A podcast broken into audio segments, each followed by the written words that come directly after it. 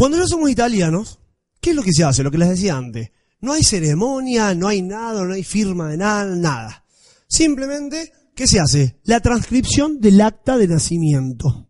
Nuestra acta de nacimiento se transcribe al italiano y desde ese momento somos italianos de, desde el nacimiento. Da la nascita. Porque cuando lo haces por residencia o por matrimonio, vos sos italiano desde el día que hiciste, que te otorgaron la ciudadanía. ¿sí? En cambio, nosotros no. Es como si hubiésemos nacido en Italia. Por ejemplo, yo que nací en 1994, soy desde 1994. ¿Por qué se ríen? ¿No? Bueno, desde el año en que naciste, te dan, eh, sos ciudadano italiano. ¿Ok? Si están casados, también se transcribe el acta de matrimonio, que les va a servir luego para hacer el permiso de soyorno. Y si tiene un hijo menor, en ese momento también se hace la transcripción del acta de nacimiento de él o los hijos menores. ¿Ok? ¿Está claro? Bien. En ese momento que ya está transcripta el acta de nacimiento, que puede demorar tres, cuatro días, una semana, por ahí, una vez que la transcripta podemos hacer la carta de identidad. Eso depende de cada comuna. Hoy ya está la carta de identidad electrónica que se llama, que es como la que tenemos nosotros, la de plástico, porque si no antes se hacía la de papel, era como una cartita así, de papel, que en algunas comunas lo siguen haciendo.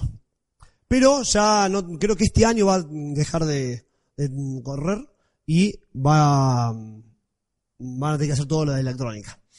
Con lo cual hay que sacar turno. Como todo el mundo lo está haciendo, lleva un poco de tiempo.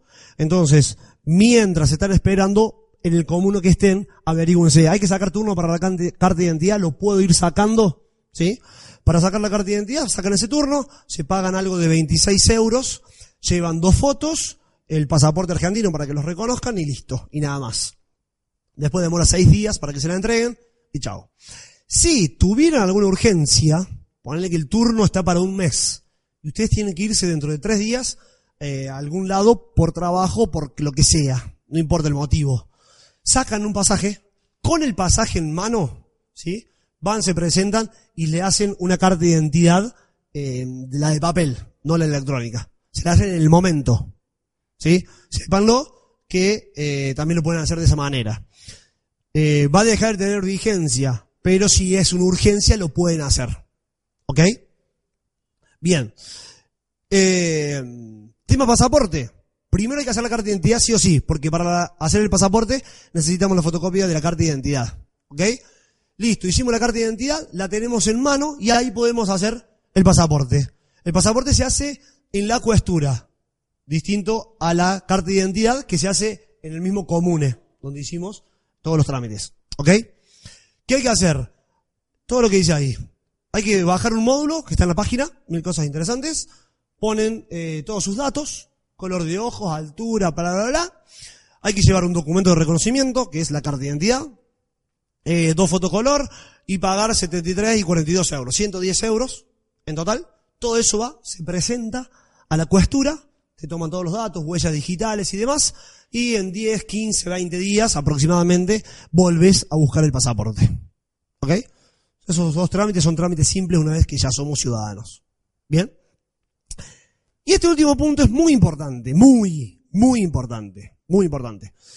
Somos italianos. Ya tenemos la carta de identidad, tenemos el pasaporte.